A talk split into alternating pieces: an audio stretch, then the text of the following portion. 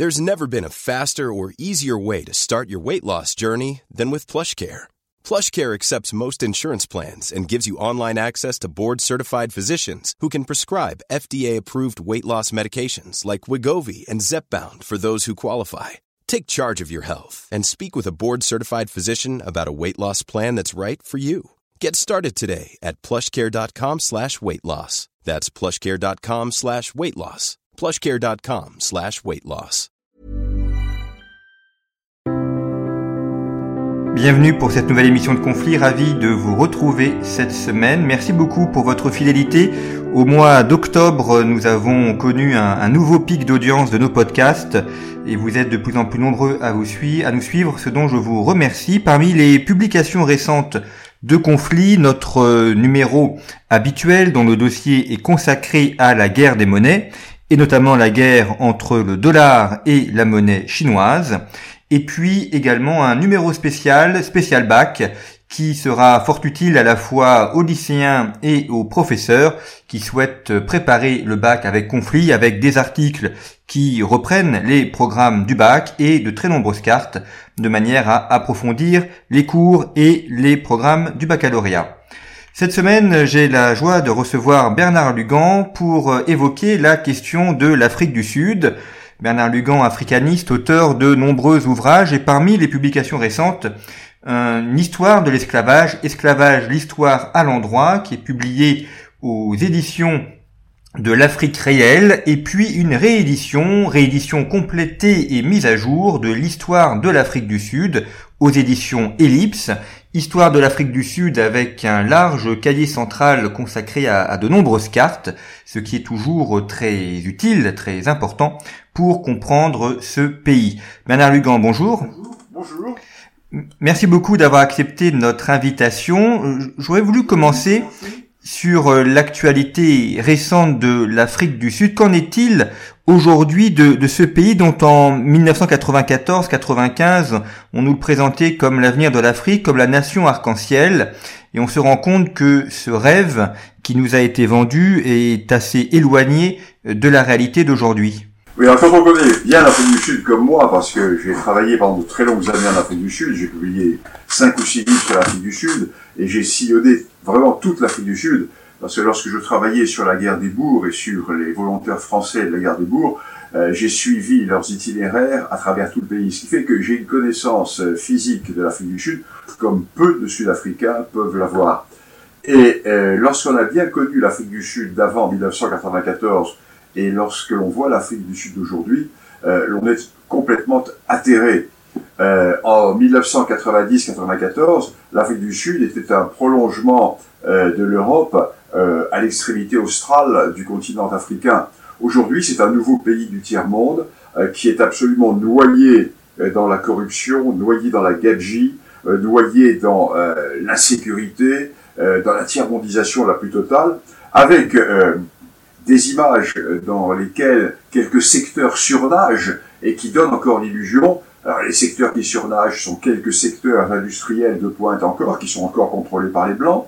Euh, L'agriculture, tant que les Blancs ne vont pas être euh, expropriés. Et, le tourisme dans le parc Kruger, qui est encore une organisation euh, qui est largement tenue par, par les Blancs. Le reste, c'est un effondrement total. L'Afrique du Sud est, est un État qui maintenant est un nouvel État du tiers-monde.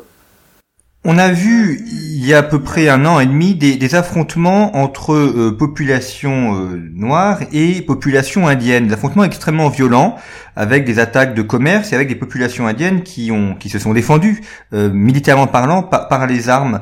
Est-ce que ça c'est un phénomène nouveau ou est-ce que cette confrontation entre ces deux populations est quelque chose de plus ancien? Alors l'Afrique du Sud a une définition essentiellement raciale. tous les problèmes sont à base raciale. Alors Faisons une petite parenthèse sur les Indiens. Nous parlerons peut-être ensuite de l'insécurité en général. Euh, J'allais dire, pour ce qui arrive aux Indiens, euh, bah, écoutez, euh, ils reçoivent la monnaie de leur pièce, hein, parce que les Indiens ont été le support de l'ANC. Les Indiens ont été parmi ceux qui, dès le début, par, comment dirais-je, détestation des Blancs, se sont ralliés à l'ANC. Ils ont financé l'ANC. Et euh, aujourd'hui, ben, ils se retrouvent dans une situation qui est une situation qui est terrible pour eux, parce qu'ils prennent en pleine figure le boomerang racial, euh, car il faut bien voir que ces Indiens euh, sont des gens qui très largement exploitent les populations depuis plus d'un siècle. Ces Indiens sont arrivés en Afrique du Sud dans les années 1880, 1890. ils sont arrivés provisoirement. les Anglais les ont fait venir des Indes euh, pour s'occuper euh, des plantations de canne à sucre dans la région du Natal, parce que les Noirs, les Zoulous, ne voulaient pas travailler euh, la canne à sucre. Et petit à petit, ces Indiens sont restés, ils ont été régularisés, et ils sont devenus des commerçants. Et ils ont des richesses absolument considérables. Et ils ont mis en coupe réglée complètement le pays du Zululand, ils ont endetté les gens, euh, ils tiennent tout le commerce et selon leur méthode habituelle, c'est-à-dire ils prêtent, euh, ils laissent, ils font des, ils font des crédits aux gens et ensuite, lorsque les malheureuses populations, notamment Zoulou dans cette région, peuvent plus payer, ils saisissent leurs biens. Donc ils sont détestés, profondément détestés, avec en plus les scandales qui se sont produits à l'époque de Zuma, quand euh, le président Zuma s'est complètement vendu à un clan d'affairistes et d'escrocs indiens, qui sont d'ailleurs en fuite euh, dans la péninsule arabique et qui vont peut-être être extradés par l'Afrique du Sud. Donc tout ceci a fait qu'il y a eu véritablement une euh, explosion raciale euh, contre les Indiens. Une explosion qui était partie du, Zululand, la région de, du Natal et du Zululand. Ça a été une explosion localisée à cette province, à cet État, pardon, et ça a été véritablement le soulèvement des Zoulous contre, contre les Indiens. Ça, c'est un phénomène qui est localisé à la région du Zululand. Autre phénomène d'insécurité que euh, on va évoquer aussi, c'est des affrontements euh, cette fois-ci entre populations sud-africaines et populations étrangères venant des pays environnants, avec des affrontements violents, notamment dans les mines ou euh, dans les villes, les Sud-Africains les accusant de prendre leur travail ou d'être responsables du chômage ou des problèmes sociaux euh, qu'il y a dans les grandes villes. Oui, alors ça c'est un phénomène nouveau dont j'ai parlé dans l'Afrique réelle euh, il y a deux trois numéros, non numéro, le précédent numéro. C'est un phénomène très très nouveau qui est lié à l'abandon d'un certain nombre de mines. Alors ce qui s'est passé, c'est que le secteur minier est un secteur qui est sinistré, comme euh, les autres secteurs économiques sud-africains, et en raison des mouvements de grève permanents, en raison euh, des coupures de courant et en raison euh, du poids des syndicats qui a fait augmenter les salaires et les, garanties sociales, la plupart des mines sud-africaines ne sont plus rentables. Donc, ne sont encore exploitées que les mines les plus rentables, et euh, les euh, patrons des mines, les dirigeants des mines, les consortiums miniers, ont fait glisser une partie de leurs investissements vers d'autres pays d'Afrique où les lois sociales euh, sont moins importantes que l'Afrique du Sud. Parce que l'Afrique du Sud a gardé les lois sociales et le système syndical du temps des Européens, du temps de la minorité blanche au pouvoir, mais plaqué sur un pays qui maintenant un pays du tiers-monde. Donc c'est absolument ingérable au point de vue économique.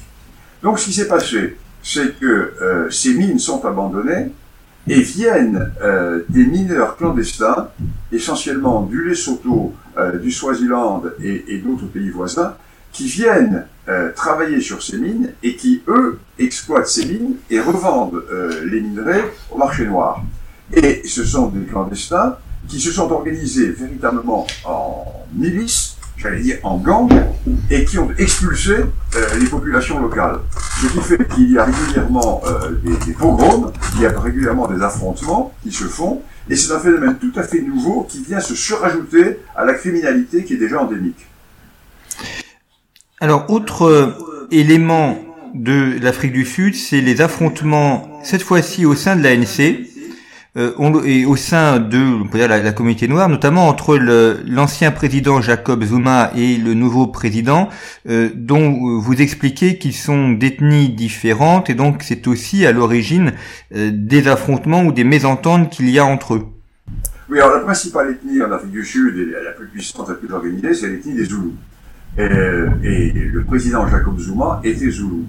Il a été évincé et aujourd'hui, euh, les Zoulous sont euh, véritablement dans une phase euh, de, tentative de reconquête du pouvoir dans les jeux internes de l'ANC. Alors, il faut un peu présenter ce qu'est ce qu'est l'ANC. Alors l'ANC, qui était le, parti, qui était le parti créé par de, Nelson Mandela, c'est le parti entre guillemets de la lutte contre l'apartheid, etc. Or ce parti aujourd'hui, ce n'est qu'une coquille vide. C'est une coquille vide qui est divisée entre clans ethniques, clans affairistes, et ce n'est plus qu'une organisation qui sert à distribuer des prébendes à ses membres, députés, etc. Et au sein de l'ANC, il y a une véritable lutte euh, à mort qui se produit entre ces divers clans. Alors, ce qui a précédé il y a quelques années, ça a été euh, à la suite du départ de Nelson Mandela, parce que Nelson Mandela n'a pas, euh, ne s'est pas représenté. Et il a eu comme successeur Thabo Mbeki. Alors, Nelson Mandela, c'était un Kossa. Thabo Mbeki était également un Kossa. Et Thabo Mbeki a été renversé à l'intérieur de l'ANC en 2008 par un coup d'État interne qui a été fait par les Zoulous, qui a été fait par, euh, par le président Zoulou, qui va prendre le pouvoir, Jacob Zuma. Et Jacob Zuma lui-même va être à ce moment-là attaqué par les anciens partisans de Thabo Mbeki et tous ceux qui ne veulent plus euh, du pouvoir Zoulou au sein de l'ANC, et ils vont lui mettre sur le dos des affaires de scandale qui sont tout à fait avérées. Hein. Et Jacob Zuma va être obligé euh, démissionner et il va être remplacé par l'actuel président Ramaphosa, qui, est un, qui appartient à une petite ethnie, mais surtout Ramaphosa qui est considéré comme le traître absolu par la fraction la plus révolutionnaire de l'ANC. Pourquoi? Parce que Ramaphosa était, à l'époque de l'apartheid, euh, le chef syndicaliste qui euh, a mené la lutte contre le régime blanc euh, en mobilisant les syndicats contre le régime blanc. Et dès que euh, le régime blanc a cédé le pouvoir à Nelson Mandela, Ramaphosa a été acheté par les consortiums miniers qui ont fait sa fortune, il est milliardaire maintenant, et qui a été intégré dans euh, la direction de ces groupes miniers de façon à montrer à ces groupes miniers comment lutter contre les syndicalistes dont il était le chef peu de temps avant. Donc, il est considéré comme le traître absolu. Et il a contre lui, bien sûr, il a pour lui, bien sûr, le capitalisme international et le libéralisme, puisque c'est l'homme du patronat, mais il a contre lui toute la fraction révolutionnaire interne à l'ANC, plus la fraction révolutionnaire que l'on retrouve autour euh, de Julius Malema et de son mouvement euh, ultra. Donc c'est une situation qui est très difficile. Euh, que va-t-il se passer? Il va y avoir dans quelques temps le colloque interne de l'ANC dans lequel euh, l'on va définir les nouveaux rapports de force et l'on va voir qui sort de ces élections. Euh, est-ce le plan Zuma qui va revenir? Euh, Moi, je, vois l'anarchie complète se, profiler parce que l'ANC ne représente plus rien du tout. Vous dites que l'ANC ne représente plus rien du tout, et qu'est-ce qu'il reste aujourd'hui de Nelson Mandela? Est-ce que c'est une figure tutélaire? Est-ce que c'est encore quelqu'un auquel les hommes politiques font référence? Je, reviens à dire, l'ANC ne représente plus rien du tout, elle représente encore un poids électoral considérable, hein. euh, parce qu'il y a les, grandes habitudes, les gens votent pour l'ANC, euh, les Noirs votent pour l'ANC, etc. Mais au point de vue euh, force politique, étant capable d'agir sur la politique du pays, c'est terminé, c'est une coquille vide. Alors, vous parlez de Mandela. Bon, Mandela, si vous voulez, c'est euh, une autre génération. Euh, L'Afrique du Sud est un pays très jeune. Euh, Mandela est peut-être une figure tutélaire pour les gens qui ont plus de 50 ans. Euh, mais pour les autres, euh, la situation n'est plus là. La définition, c'est comment manger, comment s'éclairer, comment ne pas se faire violer quand vous rentrez le soir dans, les, dans les rues. c'est une situation qui est totalement... Mandela, c'est une icône pour les, pour les Européens et pour, et pour les gogos, pour les gogos d'Occident. Autre euh, question également, la, question ethnique, c'est euh, une, grille d'analyse que vous avez sur l'Afrique du Sud et sur euh, bien d'autres endroits en, Afrique. Est-ce que la question ethnique est, toujours valable avec le phénomène d'urbanisation? Et, dans les grandes villes, est-ce que on a des mélanges entre les différentes ethnies et de sorte de, populations un peu mondialisées et sans réelle référence à leur histoire ou à leur peuple d'origine, ou est-ce que cette question ethnique demeure dans les grandes villes d'Afrique du Sud Alors cette fusion existe pour une toute petite frange de la société, les plus riches, les plus riches qui vivent d'ailleurs dans les quartiers blancs et, qui eux euh, ont un mode de vie euh, comme, les Blancs. Hein. Quartiers sécurisés, avec des vraies citadelles qui sont fermées, etc. Pour le reste, l'ethnisme s'est reporté dans les villes. Et l'ethnisme s'est reporté dans les villes avec des grandes constantes qui sont que dans les régions qui sont proches des bases ethniques, eh bien, ce sont les membres de ces ethnies qui sont présents. Par exemple, dans la région du Cap, euh, dans la région du Cap et dans toute cette région sud, euh, ce sont les Kossa. Pourquoi? Ben Parce que le pays Kossa euh, débute euh, au nord de cette province. Les, les, les, anciens États Kossa qui sont présents, les anciens Bantoustans, dans toute cette zone. En revanche, dans toute la région de Johannesburg, ce sont euh, les Zoulous euh, qui dominent. Pourquoi? Parce que la région de Johannesburg est proche euh, du pays Zoulou, donc il y a l'immigration Zoulou. Plus, plus, plus les Soto qui tiennent le centre du pays, la région de Bloemfontein. Donc vous avez les grandes zones ethniques qui, qui, sont toujours là, avec les grandes métropoles qui sont dominées par l'ethnie dont le territoire est la plus proche, et, et le plus proche. Cette réalité est fondamentale. Mais à ce problème interne euh, ethnique se rajoute le problème racial entre les noirs, les blancs et les métis. Alors les métis qui ne sont pas des métis de noirs et de blancs, qui sont des métis de blancs et de cohissants. Les cohissants, ce sont les anciens, ceux qu'on appelait avant, dans la littérature désuète, les Bushmen ou les Hottentots, qui étaient les premiers habitants euh, de l'Afrique du Sud au sud du fleuve Orange, et qui se sont métissés avec la première vague de colonisation hollandaise euh, au début du XVIIIe siècle. Et là, ça donnait naissance à ce peuple métis, euh, ce qu'on appelle les africaneurs bruns, parce que leur langue, c'est l'afrikaans. Leur religion, ce sont les religions protestantes des afrikaners. Leur sport, c'est le rugby et non pas le football.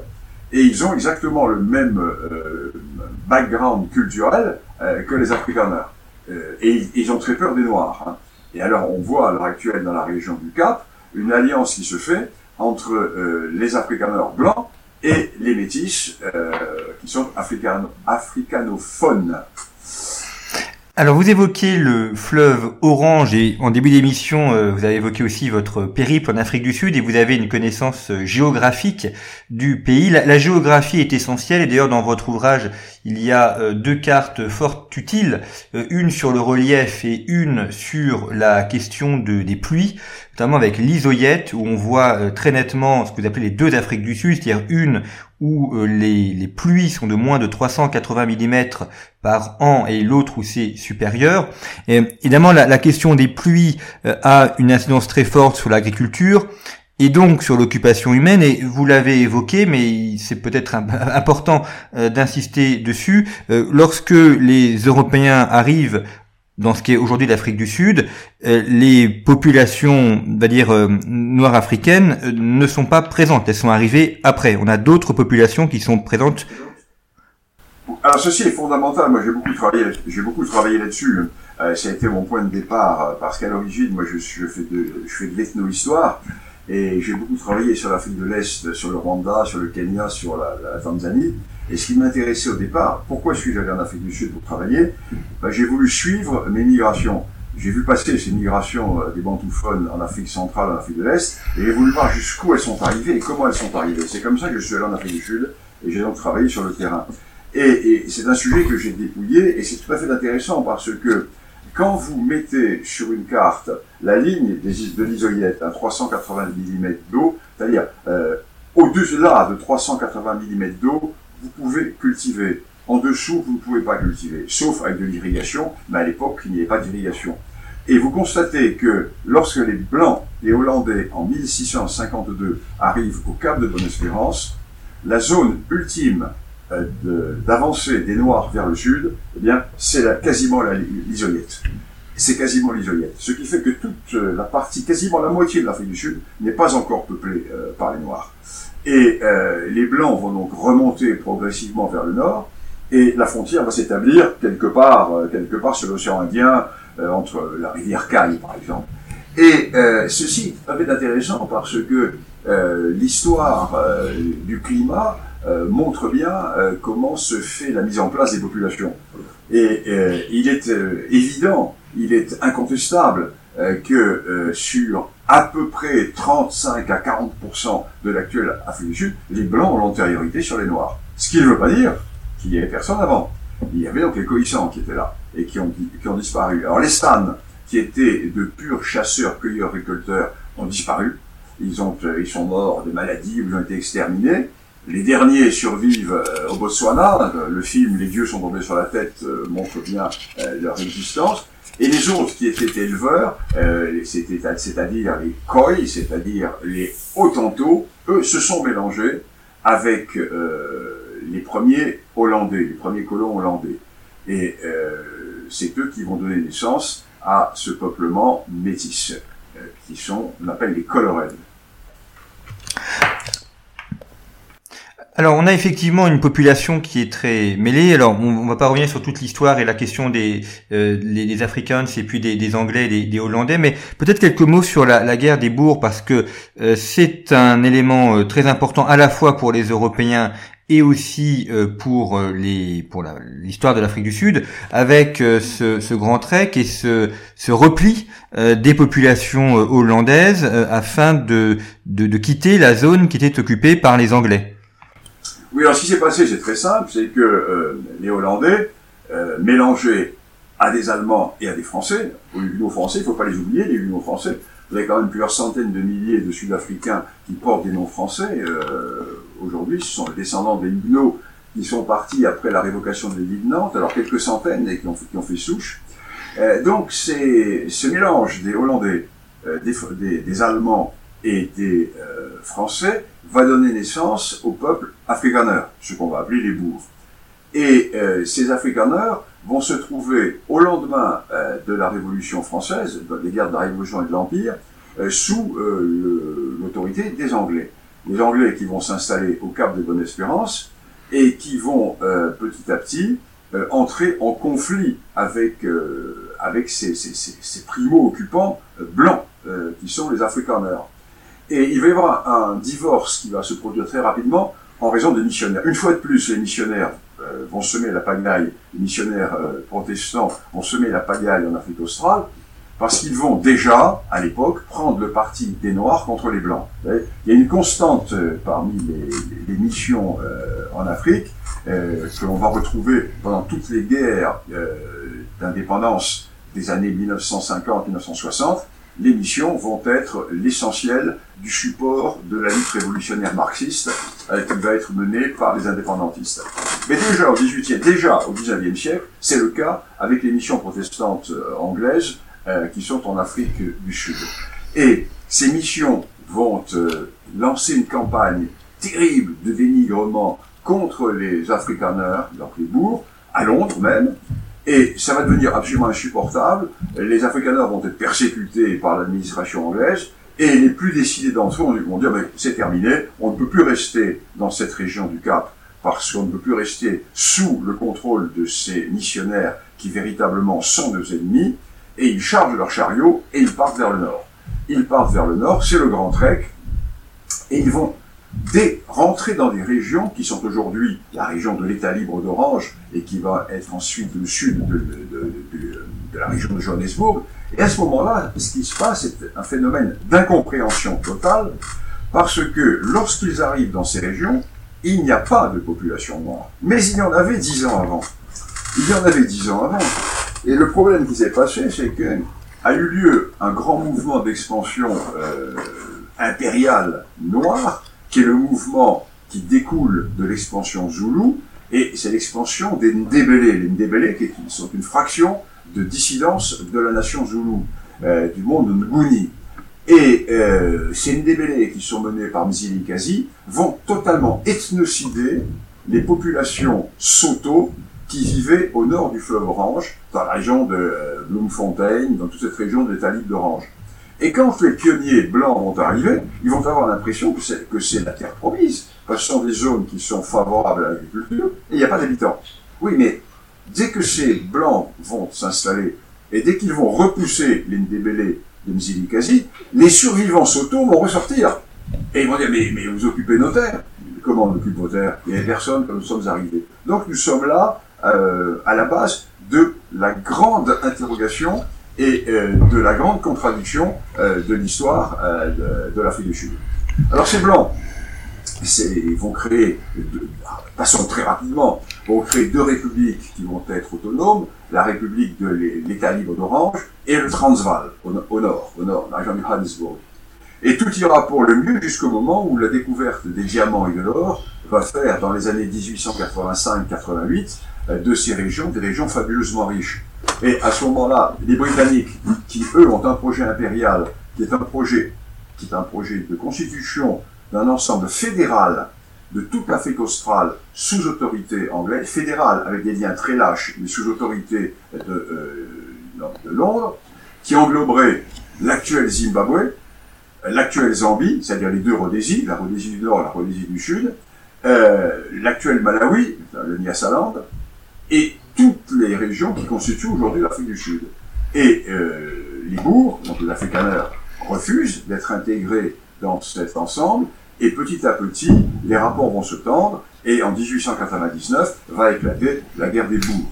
À l'issue de cette guerre des bourgs, les Britanniques, qui vont créer les premiers camps de concentration de l'histoire, vont faire périr dans ces camps euh, toute une génération de femmes et d'enfants afrikaners, ce qui fait que les hommes qui se battent euh, dans la brousse, dans le felt, vont être obligés de capituler, parce qu'ils tiennent le pays, mais euh, ils se rendent compte que s'ils continuent, il n'y aura plus de femmes, il n'y aura plus d'enfants, ils sont tous en train de mourir dans les camps. Non pas que les Anglais leur aient mis une balle dans la tête, non, mais parce qu'ils meurent de toutes les maladies, du scorbut, de, euh, de sous-alimentation, de bronchite, etc. Donc, obligés, pour, pour sauver leur peuple, ils vont capituler en 1902 et ils vont être intégrés dans cette Afrique du Sud créée par les Anglais. Et très rapidement, les Anglais vont leur redonner une certaine autonomie.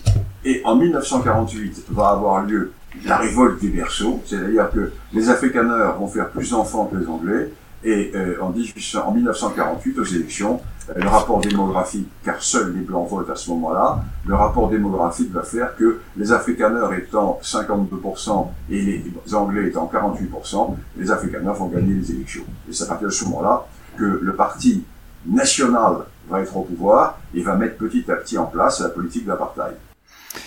Quelle est la finalité de la politique d'apartheid? Est-ce que c'est euh, uniquement séparer les blancs et les noirs? Ou euh, est-ce que c'est euh, autre chose? Ou peut-être faire un État fédéral? Enfin, quelle était l'arrière-pensée politique? On a dit beaucoup de bêtises sur l'apartheid parce que bien sûr, dans notre société actuelle, il est absolument impossible d'avoir une position équilibrée, n'est-ce pas?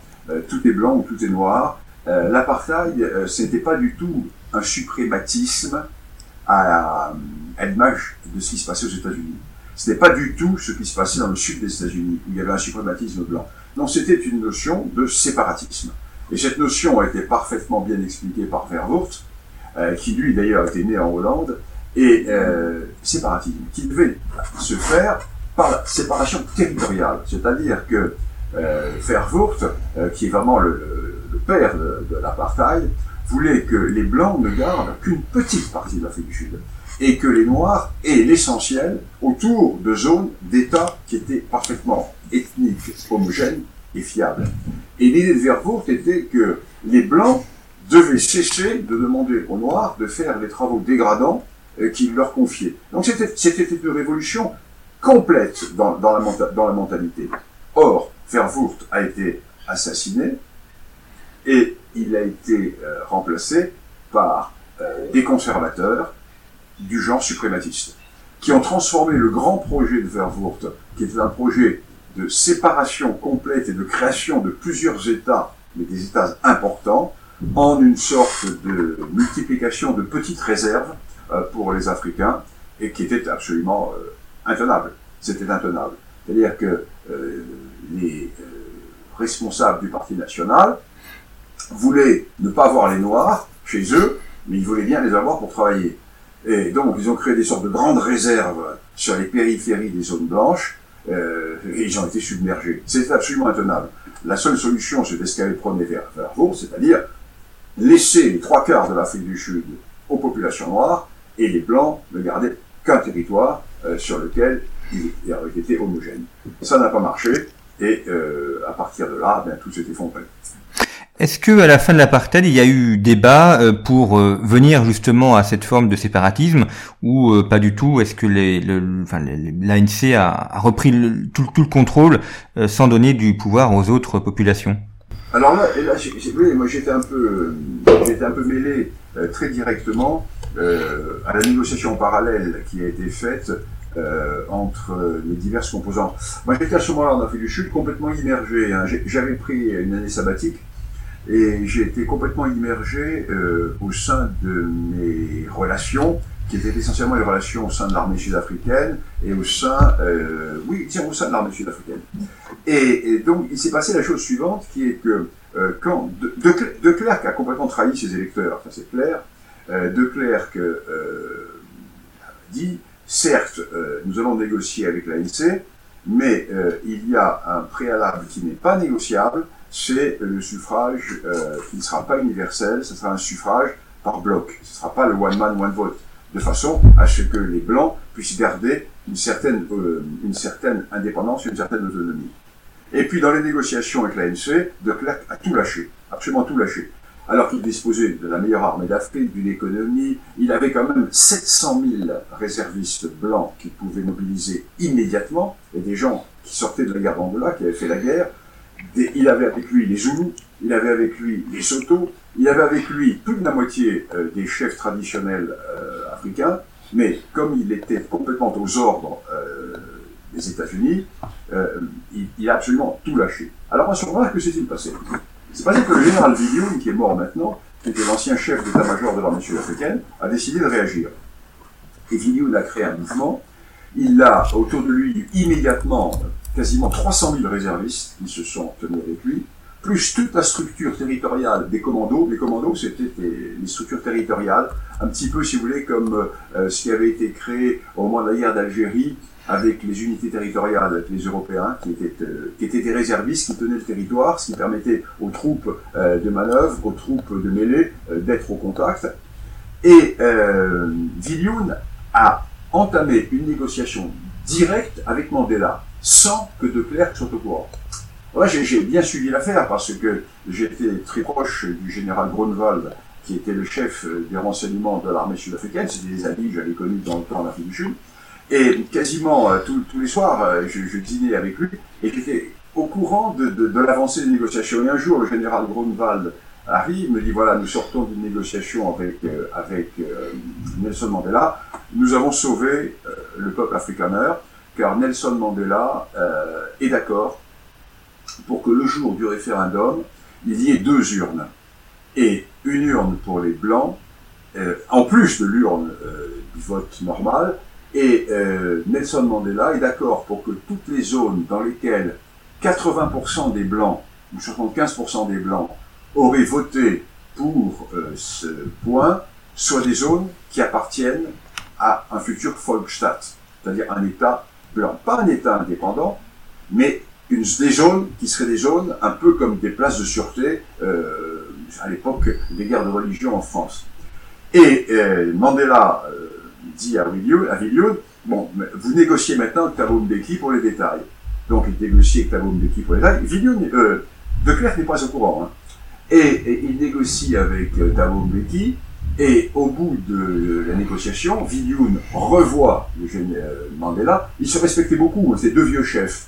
Euh, Mandela, c'était le vieux chef Kossa, et Viljoen, c'était le vieux chef des Blancs. Ils, ils parlaient entre eux en Kossa. Hein. Ils parlaient, ils parlaient, euh, parlait couramment le Kossa et, le Zoulou. Et, et, Grunwald également. Donc, ils parlent entre eux, entre vieux chefs. Et, Mandela dit à Viljoen, bon voilà, le président, c'est de Klerk, donc là, c'est un changement de constitution. Donc voilà, nous sommes d'accord. Arrangez-vous avec De Klerk maintenant. Et Vignoun va voir De Klerk, et De Klerk devient intraitable et lui dit Général, entre vous et moi, il y a un fusil qui est prêt à tirer. Euh, je vais euh, faire arrêter tous les vôtres et euh, nous allons. La répression va être terrible. Et, et, il lui dit Vous allez déclencher une guerre civile au sein de la population, de la population blanche.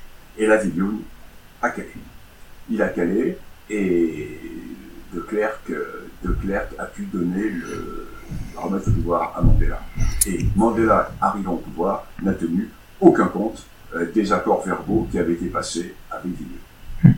Ça, c'est un aspect qui est peu connu, que je raconte dans mon livre, parce que j'ai été vraiment mêlé à cela. Et alors, j'ai revu Villiers après, quelques années après, je l'ai vu à l'origine, et je lui ai dit, mais mon général, vous avez commis une erreur, parce que vous aviez une force militaire telle qu'il eût fallu à ce moment-là faire un coup d'État, prendre un territoire, quitte à, le lâcher après pour dire voilà, nous avons un point qui n'est pas le point de discussion euh, du président de Clerc, et nous, nous voulons avoir une identité, quitte bien entendu à nous fondre dans l'ensemble, mais nous ne voulons pas partir sur ce système du one man, one vote, qui est un vote ethno-politique, qui va faire que nous n'aurons plus voix au chapitre. Nous sommes 10% de blancs, il y a 80% de noirs, il est bien évident que euh, aux élections, nous, ne représenterons plus rien du tout. Donc, nous allons devenir euh, des sous-citoyens dans ce pays. Et Veillon me dit, la réponse suivante, il me dit, voilà, j'ai pensé et je me suis mis dans la tête du président Kruger en 1899, quand a été déclenchée la guerre des bourgs. Avec le résultat qui est que nous avons perdu une partie de notre population, nous avons été euh, complètement écrasés par les Anglais, et je me suis dit, si j'avais été à, la place du président Kruger en 1899, aurais-je déclenché la guerre des bourgs? Alors j'ai dit, bon, en général, voilà, c'est bien, il n'y a, pas d'autre solution. Voilà, donc c'est une situation très intéressante, très intéressante. Et il y a eu un moment de flottement qui s'est produit dans la semaine qui a suivi les élections de 1994, et puis ensuite, euh, Mandela euh, a très bien joué. Il a très bien joué en gardant avec lui pendant quelque temps De Klerk comme, euh, comme président associé au vice-président. Et puis ensuite, quand Thabo Mbeki est arrivé au pouvoir, là, ça a été euh, la politique d'éviction complète des Blancs, avec la politique d'affirmative action, la politique du grand départ, du grand exode de tous les diplômés blancs. Et puis il y a eu aussi des massacres, notamment des, des fermiers blancs, qui, qui sont terribles. C'est un phénomène, ça c'est un autre phénomène, ça c'est le phénomène euh, qui, est, la conséquence de cela, parce que maintenant, euh, la deuxième partie, euh, les Blancs ont été chassés du pouvoir, les Blancs sont en train de plus en plus de perdre le pouvoir économique, et se pose la question des terres. Donc la question des terres, comme les, les, fermiers, il y avait 70 000 fermiers, essentiellement afrikaners, euh, en 1994, ils sont plus que 30 000 ou 35 000. Et euh, la question est la suivante, c'est que euh, comme ces gens sont enracinés, ben, le seul moyen de les faire partir, c'est de les tuer.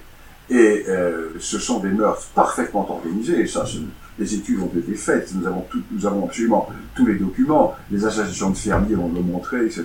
Et alors ce qui est tout à fait paradoxal, c'est que pendant toute la période de lutte contre l'apartheid, donc toute la période de lutte contre l'apartheid, c'est-à-dire grosso modo des années 64-65 jusqu'à 1994, il n'y a quasiment pas eu de meurtre de fermiers. Quasiment pas. Pourquoi? Parce qu'il y avait l'organisation territoriale des commandos sur les fermes, sur tout le territoire. Le pays était parfaitement pacifié. Vous pouviez vous promener en Afrique du Sud euh, jour et nuit, vous ne risquiez absolument rien, et encore moins dans les campagnes. Aujourd'hui, dans les campagnes, chaque ferme est devenue un fortin. Et euh, en l'espace de quelques années, il y a eu des milliers de morts, alors qu'il n'y en a pas eu pendant toute l'époque de la guerre contre, contre le régime blanc. Donc ceci est tout à fait intéressant et tout à fait euh, important à mettre en évidence. Et les meurtres qui sont commis d'une manière euh, atroce, hein, euh, les fermiers ne sont pas simplement assassinés. les femmes sont systématiquement violées, les hommes sont euh, émasculés, les yeux crevés, éventrés, les enfants ont le crâne éclaté sur, euh, sur les bords de baignoire. Enfin, c'est épouvantable. Hein. moi, j'ai vu, vu, des photos, j'ai vu des photos au syndicat des fermiers blancs. C'est épouvantable. Et personne n'en parle, bien sûr, dans le grand silence de l'autoculpabilisation du monde blanc.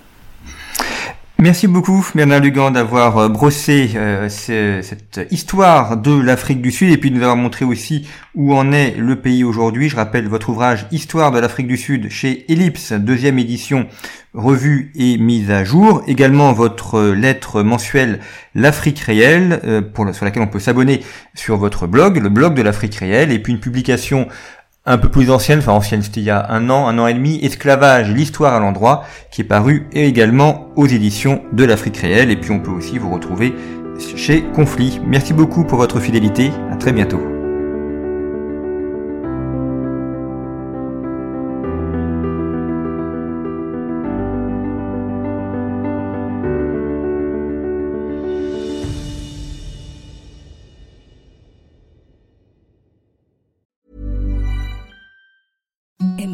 Softest sheets you've ever felt. Now imagine them getting even softer over time. That's what you'll feel with Bowl and Branch's organic cotton sheets. In a recent customer survey, 96% replied that Bowl and Branch sheets get softer with every wash. Start getting your best night's sleep in these sheets that get softer and softer for years to come. Try their sheets with a 30-night guarantee. Plus, get 15% off your first order at bowlandbranch.com. Code BUTTERY. Exclusions apply. See site for details.